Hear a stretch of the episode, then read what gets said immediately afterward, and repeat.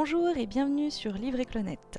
Je suis Mélodie Smax, auteur de romances et d'imaginaire, et je suis Clonette avec Marine Gauthier, auteur également de romances et d'imaginaire. Sur ce podcast, nous vous ferons découvrir des auteurs que nous avons lus et aimés à travers des interviews et des lectures de leurs romans. Bonne écoute Lecture du prologue de Porteur d'âme, tome 1, La marque du puma, de Sarah Juna, publié aux éditions Alter Real. Je m'appelle Lana Dubois. J'avais une vie d'adolescente tout ce qu'il y a de plus normal jusqu'à ce jour funeste. Une vie plutôt calme, banale et sans problème insurmontable, qui suivait un fil conducteur simple, mais qui me satisfaisait en tout point. Je me sentais en sécurité et aimée.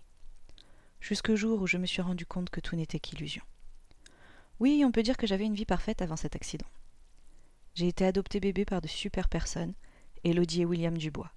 Je n'ai jamais cherché à connaître mes parents biologiques. Cela ne m'a jamais importé. Mes parents adoptifs étaient là, et ils m'aimaient, c'est tout ce qui comptait. Nous habitions un petit appartement de trois pièces dans le 16e arrondissement de Paris, vers le bois de Boulogne. Comme nous ne voyagions pas, cet endroit était comme mon paradis personnel sur Terre. Depuis toute petite, la nature a toujours été mon amie. Je ne me sentais entière que lorsque je pouvais aller m'y promener. C'était le lieu idéal pour me ressourcer. Des arbres, des fleurs, des lacs, des chemins de terre, l'air frais, l'odeur d'humidité du sol lorsqu'il venait de pleuvoir, les oiseaux qui piaillaient et les petits rongeurs tentant de se cacher des passants. Un bon contraste avec la vie citadine et bétonée de Paris. Quoiqu'introvertie, j'étais une enfant joyeuse, si bien qu'aller vers les gens ne m'a jamais posé de problème. Je n'étais pas asociale, loin de là mais je me sentais différente des autres, et il me le rendait bien. J'étais celle qui entendait le mieux, et ma correction visuelle était remarquable. Alors mes camarades de classe me poussaient à faire le guet lorsque nos instituteurs s'absentaient. J'étais plus endurante que beaucoup d'autres, donc c'était à moi que l'on demandait de courir le plus lors des relais organisés par l'école. Mes aptitudes me rendaient populaire, mais pas pour les bonnes raisons. J'ai donc appris à me faire discrète. Moi, ce que je préférais, c'était m'isoler pour lire et apprendre.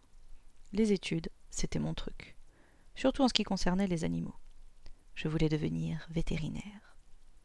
J'ai toujours été plus proche des animaux que des êtres humains. C'est plus simple avec eux. De la nourriture et de la compagnie, c'est tout ce qu'ils demandent. Les chiens, les chats, les lapins, les oiseaux, les écureuils et autres petites et grosses bêtes sont beaucoup moins craintifs avec moi qu'avec la plupart des gens.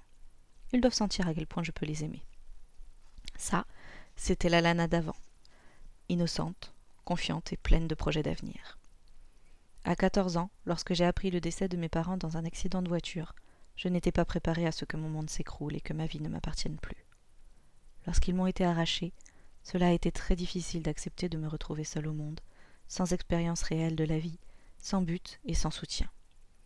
Surtout en ayant eu une enfance choyée comme la mienne. Je suis restée comme paralysée pendant plusieurs jours, refusant de comprendre leur absence. Quand il m'a fallu admettre la vérité, je me suis effondrée. Je me suis longtemps enfermée dans une bulle dont je ne voulais plus sortir. Pourquoi rester là alors qu'eux étaient partis? À quoi bon continuer sans eux? Qu'allais-je bien pouvoir faire de ma vie? Et puis, je suis entrée dans le système, comme on dit. Mineure, sans tuteur légal, puisque mes parents n'avaient pas de proches à qui me confier, je suis partie en famille d'accueil. Cela a été un choc profond de me retrouver chez de parfaits inconnus, alors que je pleurais encore la mort de mes parents. J'ai essayé de reprendre le cours de mon existence, parce qu'il le fallait. Mais intérieurement, j'étais comme déconnectée de la vie, de moi-même et des autres. Mes seuls moments de répit étaient mes déambulations dans les rues pour apporter mon aide aux animaux errants. J'avais un peu le sentiment d'être comme eux, livré à moi-même. Je savais où les trouver et je leur apportais de la nourriture et des friandises. Eux me procuraient un semblant de paix en me laissant les approcher, comme s'ils sentaient mon mal-être. Puisque je n'arrivais pas à chasser mes idées noires, je tentais de puiser de l'énergie dans la seule passion qu'il me restait. Pendant ces instants, j'avais l'impression de me rendre utile, d'être vivante à nouveau, même si ce n'était que pour une courte durée. En deux ans, j'en ai fait des familles d'accueil. Je n'ai jamais su ni voulu m'intégrer dans aucune d'elles. Certaines étaient bien et d'autres affreuses, sans être non plus dangereuses. J'aurais pu tomber bien pire. J'ai rencontré un peu de tout pendant cette période. Les faux culs, ceux qui t'apportent de l'attention devant autrui pour se faire bien voir, mais qui par derrière oublient ton existence. Les calculateurs, juste là pour ramasser l'argent et qui se foutent du reste. Les profiteurs, ceux qui choisissent une ado exprès afin qu'elle garde leur gosse pendant leurs absences respectées, ou ceux qui pensaient que puisqu'ils t'avaient recueilli, tu pouvais bien t'occuper des tâches ménagères à la maison. Je n'ai jamais fait de vagues. J'avançais tel un automate. J'étais perdu dans une spirale faite de faux semblants, d'absence et de vide. J'avais perdu mes repères, ma joie de vivre, mon avenir. Je survivais. J'étais trop jeune et trop fragile pour comprendre que je pouvais me suffire à moi-même, je devais à mes parents de continuer malgré tout. Pour eux, mais aussi pour moi.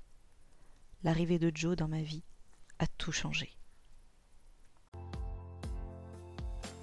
Vous venez d'écouter Livre et Clonette, une série de podcasts qui mettent en avant des auteurs français.